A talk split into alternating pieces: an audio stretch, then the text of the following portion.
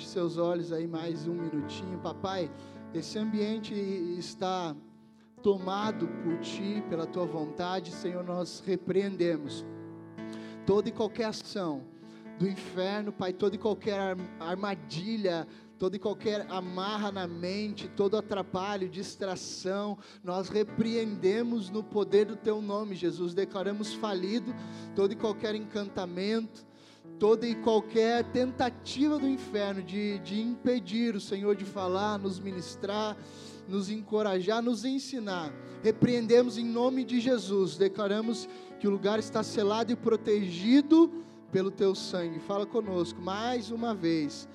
Amém e amém. Me dá mais retorno, faz favor. Pode aumentar um pouquinho do Gu ali também? Sei que é você que aumenta? Fechou. O tema da mensagem de hoje, queridos, é a bem-aventurada entre as mulheres. Quem arrisca um chute? Maria, a bem-aventurada entre as mulheres. Poucas vezes né, nós ouvimos falar de Maria, poucas vezes é, ouvimos mensagens sobre ela, e, obviamente, que em púlpitos né, de igrejas evangélicas, digamos assim, o pessoal às vezes evita se falar um pouco de Maria por conta de todo um contexto histórico é, que envolve a figura e a pessoa da Maria, mas nós vamos aprender algumas lições valiosas com a vida de Maria essa noite. Amém? Antes eu preciso ler dois textos. O primeiro texto, e eu só vou ler esses dois textos, tá? O primeiro texto é o chamado da Maria. Como ela soube o que aconteceria com a sua vida. E o segundo texto é a reação do José, o noivo, que na época, queridos, é, é, você precisa entender isso, é, o noivo já era um casal praticamente, eles só não tinham a relação do casal, a intimidade do casal, mas quando se dizia que você estava prometida para alguém ou prometido para alguém, aquela pessoa já tinha uma aliança contigo. Então é muito diferente da cultura de hoje, da nossa cultura, aonde nós namoramos, aí noiva-se, aí ainda corre o risco de não dar certo e desmanchar o noivado. Naquele contexto, uma vez que estava noivo, aquilo iria acontecer, o casamento iria acontecer. Por isso que detalhes da história são importantes para a gente poder, sabe, é, digerir isso e, e fazer sentido para nós. Eu quero que você abra Lucas 1.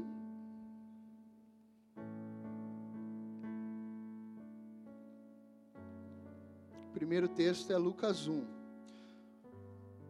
O verso 26 ao 38.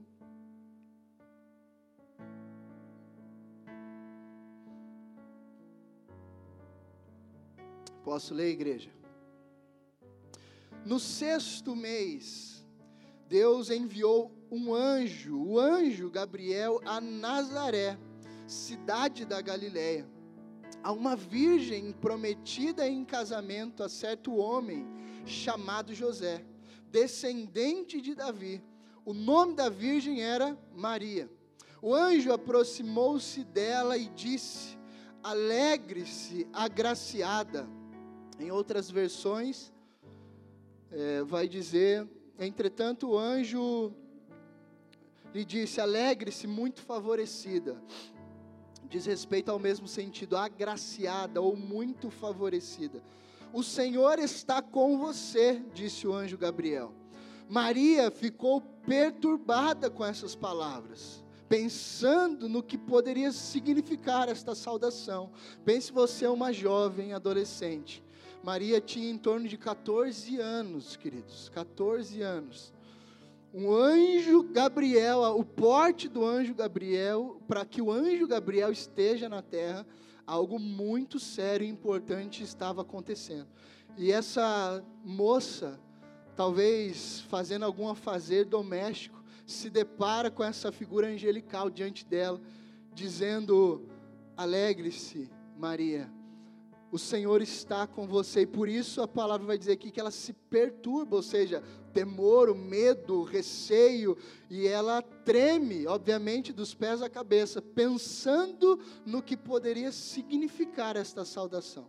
O verso 30 diz: Mas o anjo lhe disse: Não tenha medo. Percebe que ele percebe o espanto, ele diz: Calma, Maria, não tenha medo. Maria, você foi agraciada, ou seja, escolhida dentre todas as mulheres do mundo, igreja, do mundo. Você foi escolhida, você ficará grávida e dará à luz um filho, e não será qualquer filho, e lhe porá o nome de Jesus ele será grande e será chamado Filho do Altíssimo. O Senhor Deus lhe dará o trono do seu pai Davi. Ele reinará para sempre sobre o povo de Jacó. Seu reinado jamais terá fim. Perguntou Maria ao anjo: Como acontecerá isso se sou virgem? O anjo respondeu: o Espírito Santo virá sobre você, e o poder do Altíssimo a cobrirá com a sua sombra. Assim, aquele que há de descer, de nascer, será chamado Santo, Filho de Deus. Também Isabel, sua parente, terá um filho na velhice aqueles, a, aquela que diziam ser estéreo, já está em seu sexto mês de gestação. Verso 37 diz: Pois nada é impossível para Deus. Respondeu Maria: Sou serva do Senhor, que aconteça comigo conforme a tua palavra. Então o anjo a deixou. Muito importante esse esse final. Agora, como eu disse, Mateus 1, igreja, você pode voltar. Mateus 1, volta ali um livro. Pula Marcos, você vai achar Mateus. Verso 1, 18 ao 25. Foi assim o nascimento de Jesus Cristo. Maria, sua mãe, estava prometida em casamento a José, mas antes que se unissem, achou, se unissem, tá? Antes de haver a conjunção carnal, é essa a tradução, antes deles ter a relação de fato, consumar o casamento. Na época, queridos, a festa durava sete dias. Quando celebrava-se a cerimônia no primeiro dia, o casal se retirava da, dos convidados e tinham um lugar específico para que eles celebrassem a cerimônia e tivessem então a sua relação de intimidade. Após haver a relação de intimidade, consumava-se o casamento. Vocês entendem a seriedade da relação sexual? Amém? Quando casava-se, você praticava aquilo. Logo, se você sai fazendo isso com qualquer um, quer dizer que você está se unindo a qualquer um que não é seu marido ou a sua esposa. E obviamente a gente sabe que isso é pecado. Quando, ela, quando o casal voltava, então sete dias celebravam-se uma festa. Então, vai dizer ali, é, antes que se unissem, achou-se grávida pelo Espírito Santo. Por ser José seu marido, um homem justo, e não querendo expor a desonra pública, pretendia anular secretamente o casamento. Por quê? Porque se ele é, deixa escapar a informação de que ela está grávida, as pessoas é, vão, vão dizer o que? O José se deitou com a Maria antes da hora, ou ela está grávida de outro homem, a sentença era morte, apedrejamento. Então, por isso, ele pretende anular secretamente, porque ele não quer que ninguém mate a Maria, ele não quer desonrá-la, e não querendo expô-la à desonra, pretendia anular o casamento. O verso 20 diz: Mas depois de ter pensado nisso, não sabemos quanto tempo levou até que isso acontecesse. Apareceu um anjo do Senhor em sonho e disse: O mesmo anjo que falou com Maria apareceu a José e disse: Filho de Davi, não tema receber Maria como sua esposa, pois o que nela foi gerado procede do Espírito Santo. Ela dará à luz um filho, e você deverá dar-lhe o nome de Jesus, porque ele salvará o seu povo dos seus pecados. Glória a Deus, igreja. Ele, Jesus, salvará o seu povo, a nação, a humanidade dos seus pecados. Tudo isso aconteceu para que se cumprisse o que o Senhor dissera pelo profeta Isaías, capítulo 7: A virgem ficará grávida e dará à luz um filho, e lhe chamará Emanuel, que significa o Deus conosco. Agora o Deus encarnado vem andar pela terra junto com os homens. Ao acordar, José fez o que o anjo do Senhor lhe tinha ordenado e recebeu Maria como sua esposa, mas não teve relações com ela, enquanto ela não deu à luz um filho, e ele lhe pôs o nome de Jesus. Amém, igreja? Só esses dois textos nós vamos pensar sobre isso. Amados, Maria, na minha opinião, é a mulher mais importante da história da humanidade. Ela traz à terra simplesmente o nosso Salvador, simplesmente Jesus. Pense a responsabilidade, a seriedade dessa, dessa moça, dessa jovem ao carregar em seu ventre o Filho de Deus, emprestou o seu ventre para gerar Jesus. Talvez a pessoa mais polêmica também da história da igreja. Por quê? Não que Maria quisesse, ela nem tem noção do que aconteceu ou do que acontece. Só que ah, alguns colocam né, Maria numa posição que Deus nunca a colocou. Isso é muito sério. Outros deixam de dar a ela a honra que Deus deu, ou seja, descartam completamente a sua a, a, o que ela fez, o significado da pessoa, da, da, da, da eficiência da vida de Maria. Alguns não dão honra, outros colocam num lugar que Deus nunca pôs. A única maneira, queridos, de honrar Maria é examinar o que a Bíblia diz ao seu respeito. E, e, a gente precisa ser criterioso, porque acrescentar o que não está na Bíblia, sabe, além de ofender a Deus, desonra, obviamente, a memória de, de Maria, porque agride a fé dela e a, e, a, e a convicção que ela tinha. Então, antes de falar de, de, de coisas, digamos assim, boas, daquilo que Maria fez ou representou, eu preciso é, desconstruir algumas coisas.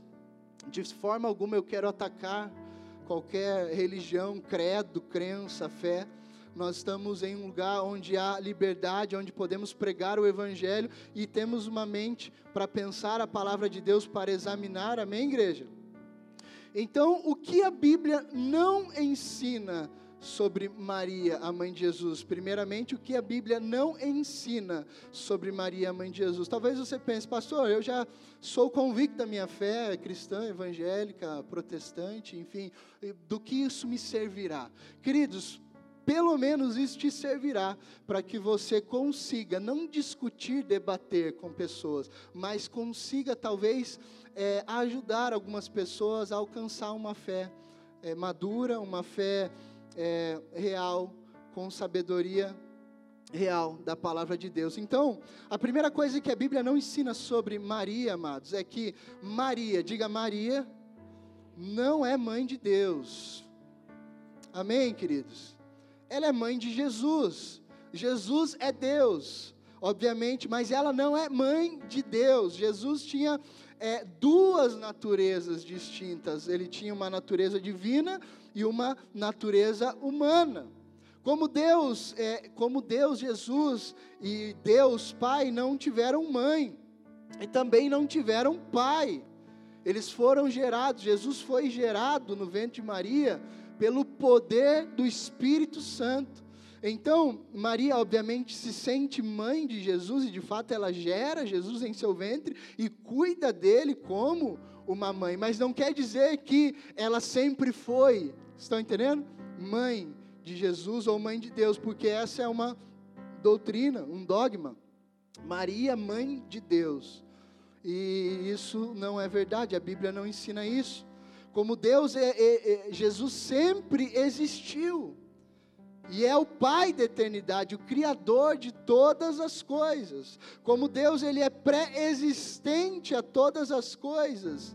E a origem de todas as coisas provém dele, de Jesus. Então, como poderia alguém ser mãe né, de Deus? Ela, ela, ela empresta o seu ventre para o Filho de Deus. E se você perceber lá no texto, quando o anjo vem se apresentar e falar com ela ele fala: não se assuste, o, você gerará, dará luz ao filho do Altíssimo. Ele não fala, você será é, é a mãe específica de Jesus. E, mas você está entendendo isso?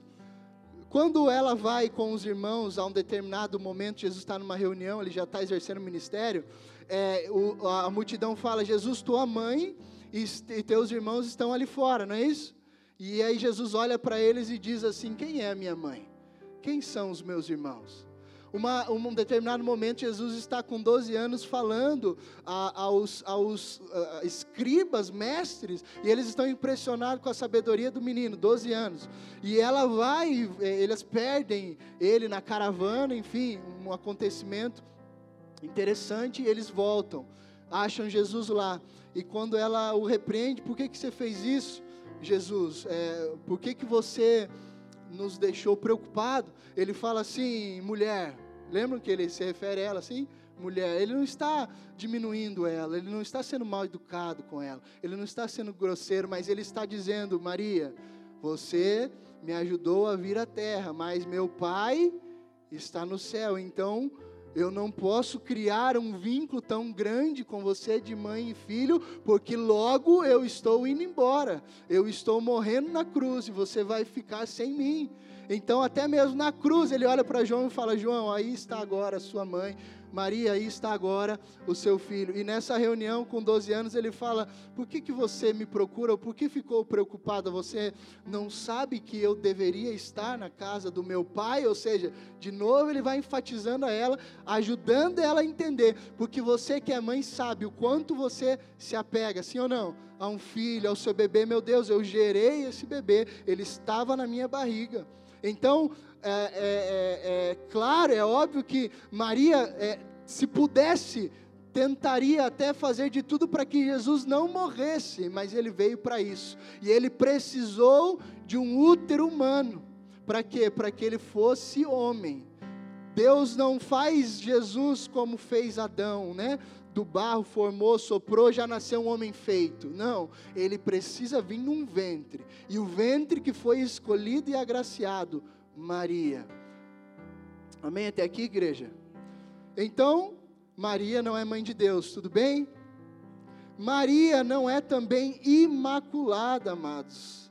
A tese de que Maria não herdou o pecado original, nem cometeu nenhum pecado em toda a sua vida, não tem nenhum amparo nas Escrituras. Esse foi um dogma promulgado pelo Papa Pio IV em 8 de dezembro de 1854. A Bíblia só diz que ela era, diga virgem, virgem quando engravidou. Por isso o anjo fala: Você dará luz, e quem vai gerar em seu ventre essa criança é o poder do Altíssimo, o poder do Espírito Santo. Ela era virgem.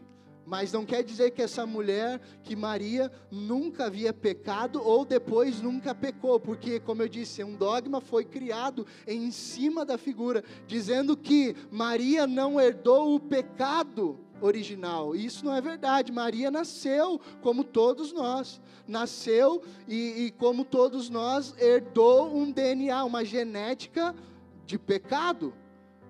Então, ninguém, nas, ninguém aqui nunca exceto Jesus, nasceu perfeito, nasceu imaculado, nasceu sem pecado, não existe. Por isso a palavra vai dizer que todos pecaram e todos carecem da glória, de arrependimento, de reconhecer a Cristo.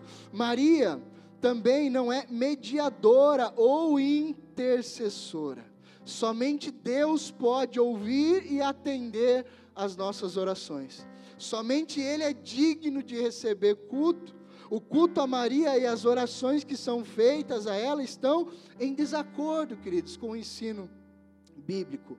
Ela precisaria, para ser intercessora ou mediadora, ela precisaria ser como uma divindade, ela precisaria ser onisciente, ela precisaria ser onipotente, ela precisaria ser onipresente, para poder ouvir e atender todas as orações. Mas nós sabemos que a Bíblia, em momento algum, vai dizer que Maria se tornou uma divindade a ponto de interceder e a ponto de mediar qualquer oração ou qualquer busca a Deus. Hoje nós temos acesso ao trono da graça, ao Santo dos Santos. Então, nem mesmo um pastor, nem mesmo um bispo, nem mesmo um apóstolo, nem mesmo um papa, ninguém, nem mesmo um, um, uma, uma, uma figura canonizada tem esse poder de pegar oração de homens e levar a Deus. As orações chegam direto ao Pai pelo poder do Espírito Santo. Amém, queridos? Nem Pedro, nem Paulo, nem os anjos jamais receberam adoração. Somente Deus é digno de ser adorado. A veneração a Maria como mãe de Deus, rainha do céu, mãe da igreja, está em total desacordo com o ensino da palavra. A Bíblia diz claramente que Jesus é o único mediador. Aonde está isso, pastor? 1 Timóteo, capítulo 2, verso 5, vai dizer: Pois há um só Deus e um só mediador entre Deus e os homens, o homem Cristo Jesus. Um só Deus, um só mediador, Jesus Cristo. Glória a Deus. Maria não é corredentora, ela também não é alguém que que salva. A salvação é obra exclusiva de Deus. Ninguém pode acrescentar nada ao que Deus já fez através do seu filho. O sacrifício de Cristo, igreja, foi completo e totalmente suficiente. A Bíblia é clara e ela diz em Atos 4, verso 12: Não há salvação em nenhum outro, pois debaixo do céu não há nenhum outro nome dado aos homens pelo qual devemos ser salvos. Eu vou repetir: Não há salvação em nenhum outro, pois debaixo do céu não há nenhum outro nome dado aos homens pelo qual devamos ser salvos, ok? Maria teve outros filhos. Quem sabia disso? A maioria de vocês sabia disso, né? Então, ou seja, fica claro que Maria, após ter Jesus, ela era virgem, engravida do Espírito, de forma sobrenatural. Por que, que Jesus não teve pecado, não herdou pecado e nunca pecou? Porque quem colocou Jesus no ventre da Maria não foi um homem qualquer, não foi o sêmen de um homem pecador por isso eh, ela precisava ser virgem. Então o próprio Espírito Santo gerou aquela vida ali, um embrião que cresceu como qualquer um outro, mas ele não tinha o DNA adâmico, ele não tinha a raiz adâmica, e logo então ele não tinha nele pecado algum, ele era puro completamente. Não que não tenha sido tentado, porque foi tentado, mas venceu todas as tentações e morreu sem nunca pecar. Você pode dar um glória a Deus por isso? Pode aplaudir Jesus por isso?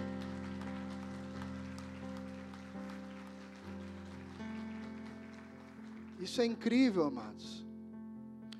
Maria teve outros filhos. A Bíblia não ensina a virgindade perpétua de Maria. Em Mateus 1, 25, vai dizer: Contudo, ela não teve relação com José até dar à luz o menino. A Bíblia vai dizer também, em Lucas 2, 7, que Maria deu à luz o seu filho primogênito, ou seja, ela não deu a luz ao filho unigênito. Jesus é o unigênito do Pai, o primeiro de muitos irmãos, ou seja, o único, único como ele, ele é o único. Cristo é único, mas existem outros irmãos. Então, Jesus seria o único filho de Maria se a Bíblia dissesse que ele era o mas a Bíblia diz que ele era o primogênito, ou seja, depois dele vieram outros. Mateus 13, 55 vai dizer isso. Não é este o filho do carpinteiro? O nome da sua mãe não é Maria? E não são seus irmãos Tiago, José, Simão e Judas, ok? Agora, o que a Bíblia ensina então sobre Maria, a mãe de Jesus? Queridos, Maria foi uma mulher, obviamente, agraciada por Deus. A primeira vez que Maria aparece na Bíblia, ela está diante de um anjo e ele a chama assim, favorecida, agraciada. Maria, nós procuramos na terra e não encontramos alguém como você. Você está completamente alinhada com aquilo que nós precisamos, com aquilo que o céu precisa, com aquilo que Deus precisa. Você está em acordo, você está alinhada. Então é sobre você que essa promessa virá. Maria, queridos, não foi escolhida para ser mãe do Salvador por suas virtudes, sabe? Essa escolha, ela teve origem na graça de Deus, diga graça de Deus, e não em méritos de Maria. Ela, ela, ela não se tornou alguém assim, acima de qualquer outra. Eu creio que eh, a graça, Jesus olhou e a graça dele alcançou. Deus não chama pessoas, amados, porque elas são especiais mas elas se tornam especiais porque Deus as chama. Eu e você só somos especiais, só somos o que somos, porque Deus nos chamou. Ele não te chamou porque olhou para você e falou: Uau, que exemplo de pessoa, que exemplo de ser humano, ou que homem e mulher incrível. Não, antes a graça alcançou, e porque a graça de Deus nos alcançou, nos tornamos diferentes. Então, você precisa concordar comigo que não tivemos mérito algum nisso. Sim ou não? Ou alguém aqui foi salvo porque era muito bom, muito legal. Você olhou para Jesus e falou: Jesus, você precisa de mim na tua igreja. Você precisa de mim no teu reino, porque eu sou incrível. Ninguém aqui falou isso, teria a audácia de dizer isso. Todos nós, amados, estávamos perdidos em trevas e escuridão, mas a graça de Deus nos alcançou e Ele abriu os nossos olhos. E essa graça tem nos transformado e por isso somos diferentes, por isso somos santos, por isso somos sal e luz, por isso o mundo olha para a gente e não nos entende, porque de fato nós não nos parecemos, mas não porque somos bons, porque a graça de Deus reside na minha vida e na sua vida. A ênfase da mensagem do anjo você percebe que ela estava na criança e não em Maria. O anjo, em momento algum, além do agraciado e favorecida, ele não diz: Maria, você, olha, está de parabéns, Maria. Você cumpriu todas as regras. Maria, você leu toda a Torá. Você está dando dízimo certinho, Maria. Maria, você impressionou a Deus. Maria, você, olha, trouxe muito orgulho para Deus e por isso você conquistou o privilégio de gerar o Cristo. Ele diz: Maria, a graça de Deus te alcançou e você vai dar a luz. Aí já tira dela o foco e joga para o menino. Você dará à luz um menino. E esse menino vai ser especial, vai ser filho do Altíssimo, e ele será grande. Ele não fala, Maria, você vai ser grande, ele fala, esse menino vai ser grande. A única dúvida que Maria teve, queridos, foi como isso aconteceria. Aqui a gente já começa a tirar lições da vida dela. Como isso aconteceria? A sua pergunta não indica descrença. Quando o anjo fala, ela fala, mas como isso vai acontecer? Porque eu sou virgem, eu não conheci homem algum, estou prometida em casamento, mas não pretendo fazer isso com meu, com meu marido antes do tempo. Como isso vai acontecer? Em momento algum você vê ela duvidando ela rindo, ou o anjo falando, dando a ela uma promessa e ela dizendo nunca, jamais, isso não será possível. Ela fala como? Havia uma curiosidade santa. Não era incredulidade, não era descrença, era uma curiosidade. Sabe quando Deus te fala algo grande e você e você consegue responder da forma correta e não diz jamais, Deus, eu não sou capaz. Antes você deve dizer, Deus, ok, eu creio que para ti nada é impossível, mas não é errado você perguntar como, Deus, isso acontecerá.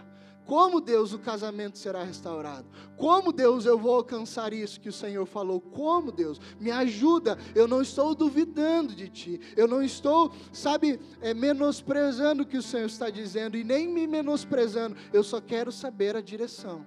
Eu só quero saber como agir. Amém? O anjo revela a ela que a concepção seria um milagre. Para confirmar isso, queridos, o anjo conta para Maria um outro milagre. Ele fala assim: sabe a sua tia Isabel, aquela senhora idosa, senhora, ela é estéreo e você também verá um milagre na vida dela. Então, não será só o seu milagre, Maria. Além do seu milagre, a sua tia Isabel, Deus providencia todas as coisas. Sabe por quê, amados? A profecia dizia: virá um antes que abrirá o caminho para que Jesus percorra o caminho. E o que vem antes é justamente o que está no ventre da Isabel, João Batista. E ele já estava ali seis meses antes do Cristo. Então, quando Jesus nasce, João Batista já havia nascido. Quando antes de Jesus se revelar, João Batista já está pregando, já está batizando, e ele vai falar: Eu não sou o Cristo. Depois de mim vem alguém que os batizará, não só com água, mas com fogo. O caminho de Deus é perfeito, Ele providencia todas as coisas para que se cumpram Suas promessas. Ele só te pede confiança e disponibilidade. Dois nascimentos milagrosos. Deus infinito, Criador do universo, tornou-se o que? Um pequeno embrião no ventre. Amados, por isso a gente vai ver as Escrituras dizendo que ele se humilhou e servo se tornou. Você já parou para pensar que o teu Salvador, Jesus Cristo, deixou um trono de glória para se tornar um homem mortal? Tamanha, não existe humilhação maior, amados que isso, o Deus imortal revestido de glória, onisciente, unipro, onipresente, onipotente, vestido de majestade, sentado num trono de glória, criador de todas as coisas, diz assim: se levanta do trono e diz: Eu vou até lá, eu vou até lá. E ele vem, e ele pisa no mesmo chão que eu e você, e ele não nasce no palácio, isso me impressiona. O rei do universo não nasce no palácio. O rei do universo não escolhe o ventre da princesinha de, de, Israel. O rei do universo escolhe o ventre de uma virgem, moradora, querido, de Nazaré, o subúrbio, um lugar terrível de muitos pecados. O rei do universo decide nascer numa manjedoura. O rei do universo não quis coroa de homens, não quis riqueza. Ele escolheu o subúrbio, ele escolheu a simplicidade, escolheu uma mulher simples, escolheu um contexto simples para nascer. Isso me ensina muito. Maria foi uma mulher, diga, disponível para Deus. Aqui, ela, ela, ela se chama de serva. Quando o anjo vem até ela, ela fala: Aqui está, a serva do Senhor. Bate no peito e diz: Eu sou uma serva de Deus. Uma frase, queridos, não, não, não estou mandando vocês repetir. Mas vai, vai, repete aí, fala: Eu sou um servo de Deus. Eu sou uma serva de Deus. Amém? Essa frase resume para mim toda a filosofia de vida de Maria. Essa mocinha, virgem, simples. Eu imagino uma, uma menina de uma estrutura mediana, magrinha. Ela podia, amados, ouvir esta informação e ela podia sair correndo daquela casa no mesmo instante, batendo no peito e dizendo para todo mundo ouvir: Ei, sabe a promessa de Isaías que a, a virgem daria à luz o filho de Deus, o Altíssimo, Salvador da humanidade. Então, esse menino está no meu ventre. Eu estou carregando o Filho de Deus. Me respeita, tá? Maria não fez isso em nenhum momento. Você não verá nenhum momento ela se vangloriando. Você não verá nenhum momento Maria se enaltecendo. Pelo contrário, ela diz amém à promessa e diz aqui está a serva de Deus, que se cumpra em mim a sua vontade. Ela está pronta a obedecer e a oferecer sua vida, seu ventre, sua alma, seus sonhos ao Senhor, igreja. Aí eu pergunto para mim e para você, quantos de nós aqui estamos prontos a obedecer? Prontos a oferecer tudo, tudo de nós. Essa menina, ela, ela simplesmente teve toda a sua vida bagunçada. Toda a sua vida, todos os seus planos tudo que ela projetou, tudo que ela idealizou agora foi completamente revirado. Talvez ela, ela, ela queria fazer uma faculdade, talvez aos 13, 14 ela estava aprendendo uma boa profissão, enfim, alguma coisa ela idealizava, ela sonhava, a família, uma viagem, só que agora de repente Deus se apresenta e fala: Maria, sabe os seus planos? Esqueça-os, eu tenho outros planos para você. E ela prontamente diz: Eis-me aqui, estou pronta para obedecer, eu sou a tua serva. Então, os riscos, pronta a ser não uma sócia de Deus, não uma igual com Deus, mas uma serva. Ela diz assim: que se cumpra em mim conforme a tua palavra. Rendição total, queridos sem condições, sem perguntas, sem provas com Deus. Ela diz: Senhor, que se cumpra em mim a Sua palavra. Não barganha, não discute, não duvida, não coloca Deus à prova, não coloca Ele em xeque, não zomba, não ri. Ela se rende. As condições são do céu, ela só diz amém. Então eu te digo a mesma coisa meu irmão e minha irmã, meu irmão e minha irmã, as condições são dos céus. A pergunta é: você está disposto a obedecer? Quantos de nós temos disponibilidade? Quantos de nós, de fato, como Maria, temos essa atitude de dizer ao plano mais louco que o céu puder nos anunciar: sim, Deus, eu creio, eis-me aqui. Faça como o Senhor quiser. Minha vida é um instrumento em Suas mãos. Minha vida é, é, hoje existe para a Sua glória e não mais para a minha glória. Estão entendendo a diferença? Essa menina agora vai viver completamente entregue à glória de Deus, vendo o Filho de Deus em seu ventre, não podendo se enaltecer, não podendo ter dele ciúme, não retendo quem ele é, pelo contrário, dizendo: sim, Deus, está aqui a sua promessa. Queridos, às vezes nós vamos gerar em nosso ventre sonhos grandes, coisas grandes e nós vamos nós não vamos esconder embaixo das asas algumas coisas que nós vamos gerar. Estas coisas que Deus vai gerar no meu e no seu ventre são para glorificar a Deus. Você vai devolver a ele, assim como Maria fez. Senhor, eu estou gerando o seu filho e quando ele nasce, ela diz: "Aqui está o seu filho. Farei o que for necessário, o que estiver ao meu alcance para cuidar deste filho que é seu. O que você está gerando em seu ventre da parte de Deus? O que reside, o que vive dentro de você, não pode morrer dentro de você, não morrerá dentro de você, terá que vir para fora e glorificará a Deus, porque o filho é dele, o sonho é dele, a promessa é dele, a sua vida é dele, amém, igreja? Você pode dar uma salva de palmas a Jesus?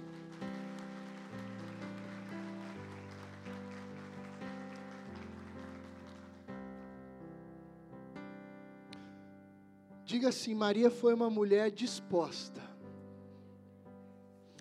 Diga assim: a pagar um alto preço e correr todos os riscos para fazer a vontade de Deus. Correu todos os riscos, todos que você pode imaginar, mas estava disposta. Em nenhum momento você vai ver Maria chorando e dizendo: Deus, eu não aguento, eu não suporto. Escolhe outra pessoa para gerar este filho, para gerar o seu filho.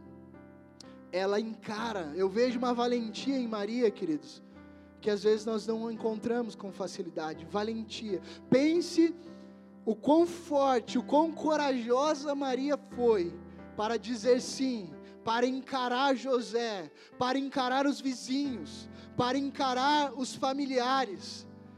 Muitas vezes será requerido de nós essa coragem de correr riscos e pagar um alto preço para ver os sonhos de Deus acontecendo, para ver as coisas que vêm do céu se cumprindo.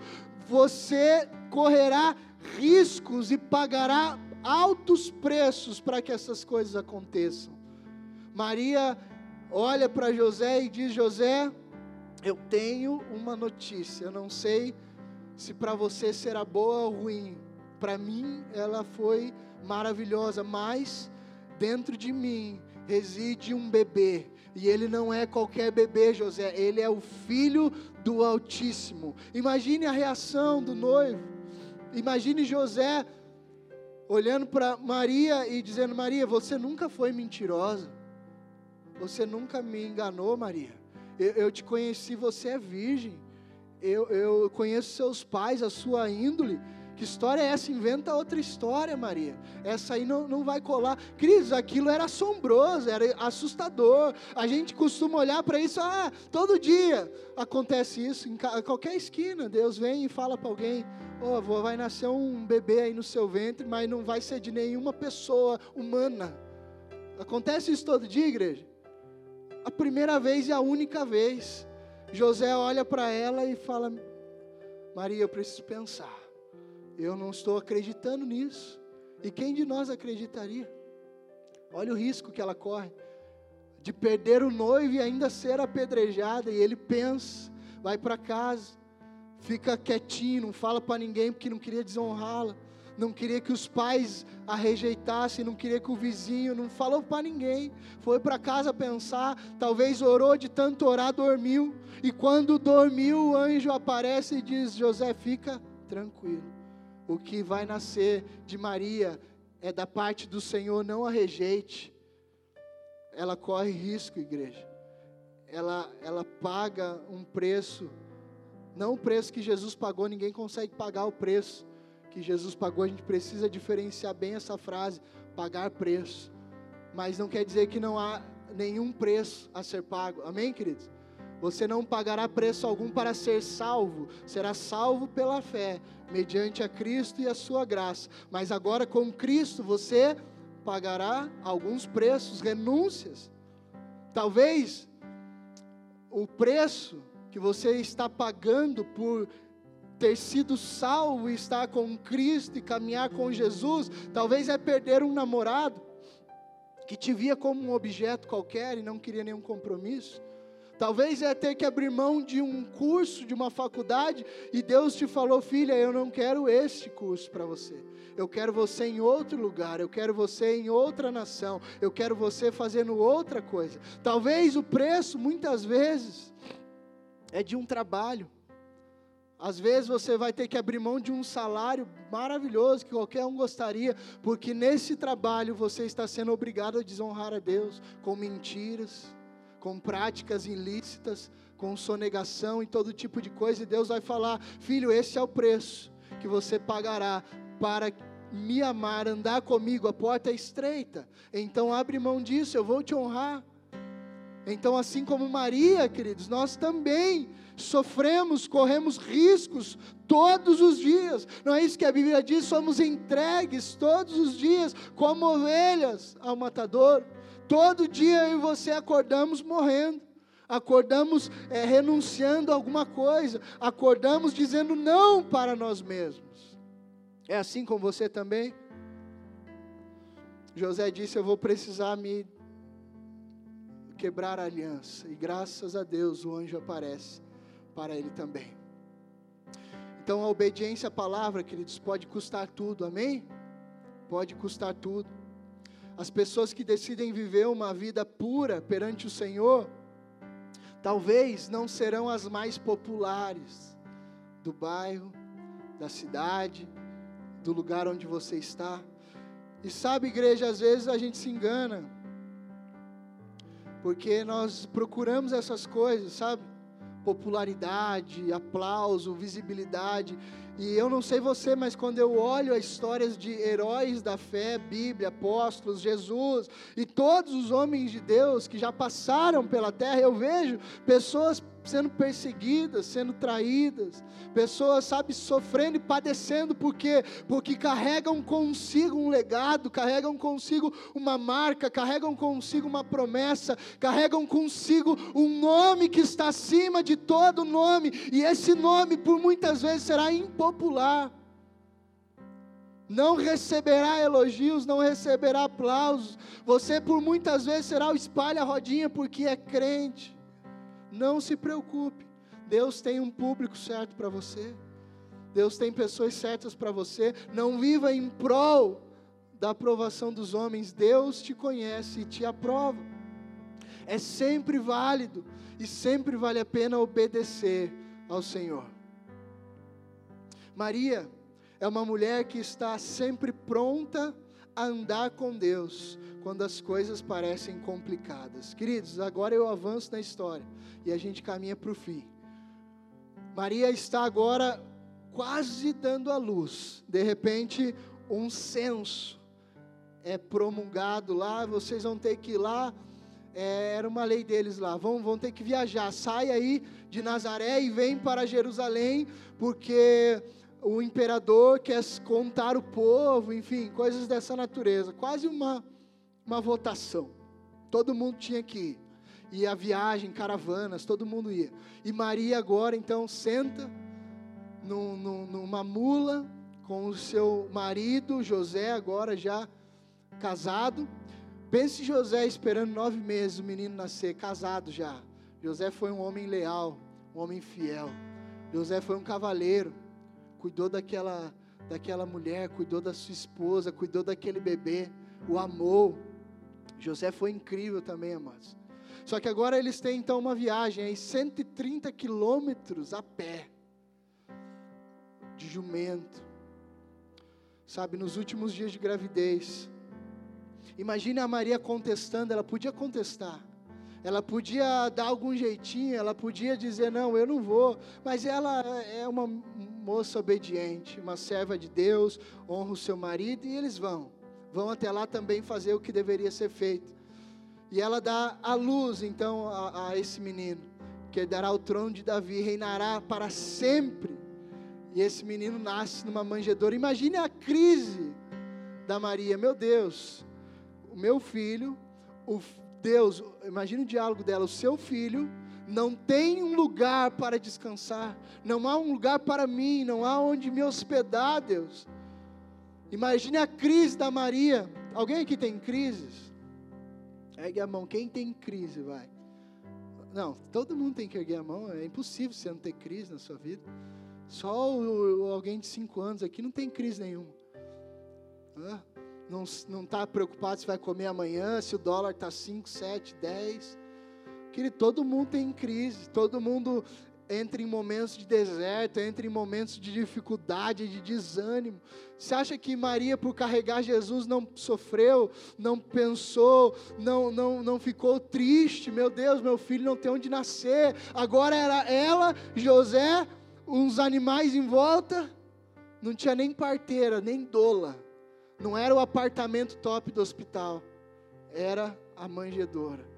E o menino, o filho de Deus, o rei dos reis, está nascendo do ventre da Virgem. Isso é incrível, amados. E Jesus vem, se apresenta ao mundo e já é honrado nos primeiros dias de vida. Alguns magos do Oriente vêm e o presenteiam profeticamente. Vimos a sua estrela, a estrela que havia é, sido predita já pelos profetas. Daniel era um escritor, um historiador, um astrólogo. Não era alguém que lia a carta e lia a mão, amém, gente? Não era alguém que ficava olhando os astros e fazendo adivinhações. Ele, ele estudava os planetas, ele sabia das coisas, um homem muito sábio. E Daniel deixa relatos. E tudo indica que esses magos e reis magos vêm numa caravana gigante. eles leram os relatos de Daniel que estava na, Nabu, é, com Nabucodonosor na Babilônia muito tempo antes e eles então meditam naquela, naquele livro, naquele texto, e vem essa estrela. Nós não sabemos como isso se deu exatamente, mas eles percorrem, chegam lá em Jesus, e ele está lá agora, já não mais na manjedoura, numa casa. Maria está ali, recebe presentes, recebe mirra, ouro e incenso. Cada um desses itens são proféticos e simbólicos. Jesus herda todas as coisas da terra. Ouro fala de riqueza, de pureza, de santidade. Mirra, unção, autoridade e incenso, adoração. Ele receberá toda adoração pelos séculos dos séculos e dos séculos. Pense, queridos. Agora o menino já nasce sendo ameaçado. O, o, os caras vão pro para o imperador da época e fala: onde é que está, sem saber, onde é que está o rei de Israel? Ele fala: que história é essa, rei de Israel? Eu sou o rei de Israel. E aí alguém repreende eles no sonho e fala: não, não, não, não diga a ele onde ele está, volte, pega outro caminho, faz outro caminho. E eles é, iludem ali aquele homem e ele agora mata crianças de dois anos para baixo, meninos, queridos, algo terrível. A segunda maior chacina da história de crianças. A primeira foi lá com Moisés, a mesma coisa. Quando Moisés nasceu, mataram-se crianças de dois anos para baixo, meninos. Moisés sobreviveu. Agora nós temos a perseguição já para com Jesus, um bebezinho de um mês, talvez, de vida, já queriam matá-lo. E Maria e José o protegem. E, e aí eles dizem assim: volta, o Deus alerta e eles voltam para Nazaré. E agora Maria tem que criar Jesus em Nazaré, o gueto, o gueto, a periferia, um lugar onde ninguém queria estar. Jerusalém era um lugar bom de morar, mas Nazaré, pense as crises, a mentalidade, o Filho de Deus, o Rei dos Reis, vivendo no gueto, no subúrbio num lugar de promiscuidade, sem prestígio, mas Maria soube fazer o seu papel, igreja. Fez o que tinha que fazer, foi fiel, leal ao seu chamado, à sua promessa, honrou, protegeu aquilo, não deixou o menino sofrer, ele cresceu. Até os 30 anos, Jesus aprendeu coisas com Maria e José, aprendeu profissão. Com 12 anos, ele tentou avançar no tempo. Deus falou: Não, volta, filho, honra lá seu pai, sua mãe, continua aí, não é o momento. E aí você vai ver no casamento, lembra? O primeiro milagre, ele fala assim: mulher, ainda não é chegado a minha hora. E ela não dá bola porque ele diz e fala: faz tudo o que ele mandar. E a água se transforma em vinho. Depois do batismo, Jesus começa o seu ministério. Mas Maria e José viveram com Jesus até 30 anos. Se apegou ao menino sabe, olhou para ele como de fato a mãe dele. Mas em muitos momentos vai dizer a palavra que Maria só refletia nas coisas que Jesus ia fazendo. E ela guardava em seu coração, esperando até um dia que esse filho se apartaria. Amados, que delicado. Se fosse outra história, nós diríamos que tragédia, mas não foi uma tragédia foi a história do Filho de Deus, ou seja, da mãe de Jesus Cristo, homem na terra. Ele se aparta de sua mãe e começa agora o seu ministério. E de repente essa mãe está onde? Nos pés desse menino. Talvez ela chamava ele por um apelido ainda carinhoso, quem sabe.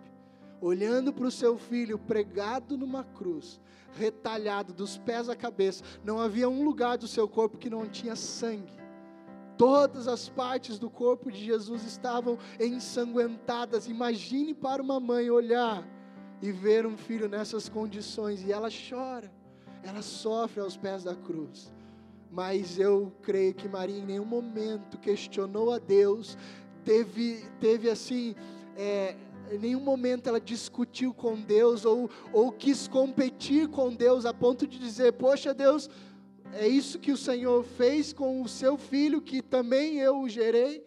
Ela diz amém, ela é humilde, ela continua sendo serva do Senhor, olhando Jesus Cristo morrendo na cruz, a ponto de também tornar-se uma discípula daquele menino, que agora não é mais um menino, é o Rei dos Reis e o Senhor dos Senhores. Maria está junto com os discípulos em Pentecostes. Atos, capítulo 1, verso 14. A última vez que a Bíblia fala de Maria, a última vez que ela aparece, ela aparece com os demais crentes, depois da ressurreição.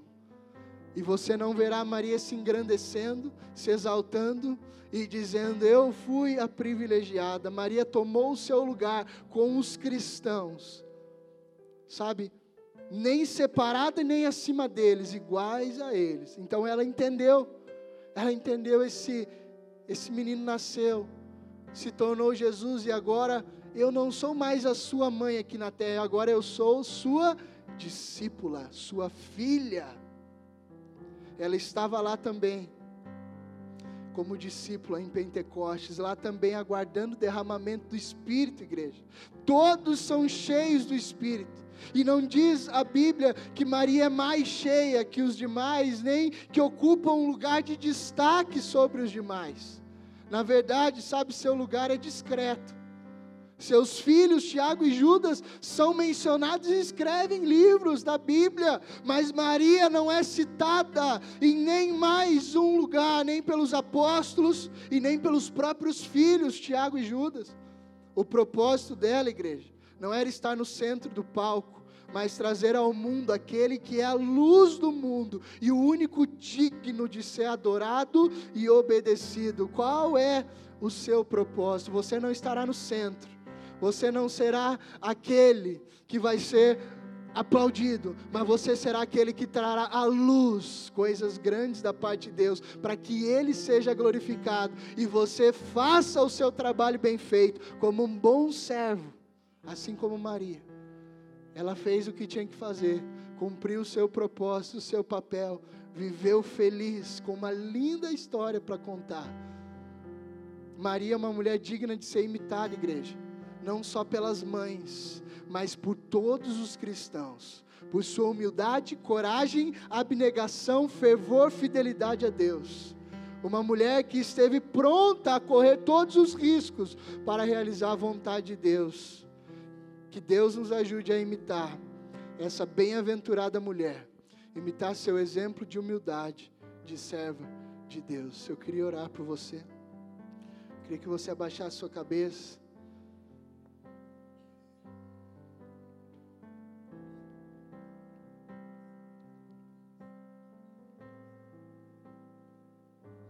Pai. Obrigado, Senhor, pela história de Maria, que tanto nos inspira. Obrigado, papai, por quem ela foi, pela sua coragem, pela sua ousadia, pela sua perseverança. Nós honramos aqui, Pai, no Dia das Mães, a memória e a história de Maria a bem-aventurada, agraciada mulher que gerou Cristo, meu Salvador. Papai, obrigado, porque assim como o Senhor fez com ela, a sustentou, a cuidou, a protegeu, aqui estamos nós agora também dispostos a trazer a luz, a gerar sonhos seus, papai. Coloque em nosso ventre a sua vontade, o seu querer. Pai, que possamos ser corajosos como ela foi, que possamos ser perseverantes como ela perseverou. Gera em nós, papai, a sua vontade. E nos ajuda a te obedecer, nos ajuda a sermos humildes, mansos, servos de Deus, servos do Deus Altíssimo, entendendo o nosso lugar, a nossa posição a tua palavra diz, Senhor, para que não venhamos pensar a nosso próprio respeito mais do que convém. E quando eu lembro dessa passagem, Senhor, eu lembro de Maria. Ela não pensou a seu próprio respeito mais do que convém. Antes, ela se colocou debaixo, foi sujeita a ti, a tua vontade. E nós te amamos por isso, Jesus. Obrigado Peço que nos dê uma fé madura. Peço que nos dê um entendimento, Pai, maduro, sabedoria, Senhor, para que possamos nos colocar debaixo da Sua vontade, da Sua presença e não se ausentar do Seu querer. Cumpra em nós o Seu querer. Assim como ela disse, nós dizemos hoje: somos Teus servos, Pai, que se faça em nós como o Senhor quiser. Nos indica e nos mostra como fazer, o que devemos fazer, como se dará os teus planos, como se dará a tua vontade para a minha vida e para os meus irmãos que aqui estão. Papai, te engrandecemos e te adoramos por isso, em nome de Jesus. Queridos, quero fazer uma oração agora específica para você, ainda assim como você está. Peço que continue de cabeça baixa, olhos fechados e só me ouça. Talvez você nos visita hoje, veio a um culto, veio acompanhar alguém, enfim. E o Espírito Santo falou ao seu coração. O Espírito Santo de Deus te chamou pelo nome essa noite. Se apresentou a você, lhe deu uma experiência sobrenatural.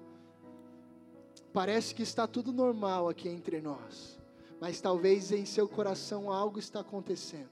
Talvez em seu ventre você está sendo agitado pelo Filho do Homem dentro do seu espírito algo está acontecendo, você quer responder da maneira certa, que você consiga responder da maneira certa, essa convocação, que você consiga dizer sim a Deus, ao seu Pai, sim a Jesus, sim aos planos dEle, sim aos sonhos dEle, que esse apelo, queridos, faça sentido para você. Lembre-se, ninguém falou que seria fácil, que você não correria riscos, que você não teria que abrir mão de algumas coisas. Sabe, amados, essa, é, é, isso pode parecer a, o maior desafio de estar com Cristo. E sim, de fato é muito desafiador. Como eu disse, talvez você terá que interromper namoros nesses dias. Talvez você terá que interromper até noivados nesses dias. Talvez você terá que largar algumas coisas nesses dias com uma única finalidade, não se tornar um religioso, mas dizer: Jesus, tu és o meu bem mais precioso. É em ti que eu confio a minha vida. E se o Senhor é comigo, quem será contra mim? E eu queria que você pudesse dizer sim a essa convocação no seu lugar. Você quer Jesus como Senhor e Salvador, você vai dizer sim a Jesus hoje. Você vai dizer: Deus, eu estou aqui, me perdoa porque eu andei longe. Talvez, queridos, você se distanciou e você vai renovar hoje essa aliança. Deus te conhece, sabe quem é você e te trouxe aqui para falar contigo. Se você quer andar com Ele, mesmo sabendo dos riscos mesmo sabendo que não será fácil, mas eu te garanto, será uma vida vitoriosa, uma vida gloriosa, uma vida feliz como você jamais teve antes. Eu te garanto, a Bíblia não mente, os homens mentem, a Bíblia não, a palavra de Deus não, o Espírito de Deus não mente. Então diga sim a Jesus essa noite. Eu quero orar com você e gostaria que você repetisse algumas palavras. Diga assim, Pai Santo. Pai Santo. Nessa noite. Nessa noite.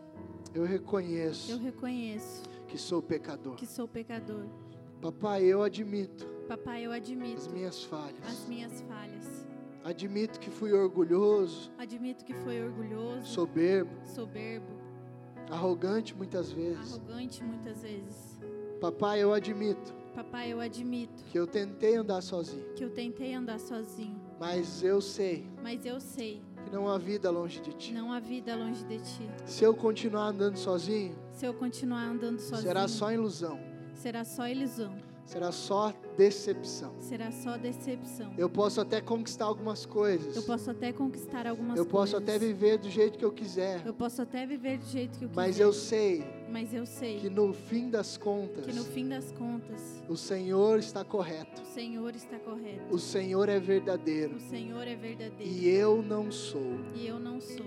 Tu és. Tu és Jesus, obrigado. Jesus, obrigado. Porque o meu nome está escrito no seu livro. Porque o meu nome está escrito no teu livro. Porque o teu sangue me salvou. Porque o teu sangue me o salvou. teu sacrifício O teu sacrifício me tornou santo, me tornou santo. me tornou escolhido. Me tornou escolhido. O teu sangue O teu sangue me tornou um herdeiro me tornou um herdeiro junto com Cristo. junto com Cristo. Obrigado, Jesus. Obrigado, Jesus. Porque andaremos juntos Porque andaremos juntos até o fim. até o fim. Essa é a sua promessa. Essa é a sua O promessa. Senhor diz que estará comigo O Senhor disse que estará comigo todos os dias da minha vida. todos os dias da minha E vida. eu confio em Ti. E eu confio em Ti. Apesar de às vezes não parecer, Apesar de às vezes não parecer. mas a minha alma mas a minha alma tem prazer na Tua lei. tem prazer na Tua lei. Obrigado, Jesus. Obrigado, Jesus. Dê uma salva de palmas bem forte a Deus. Aleluia. Aleluia.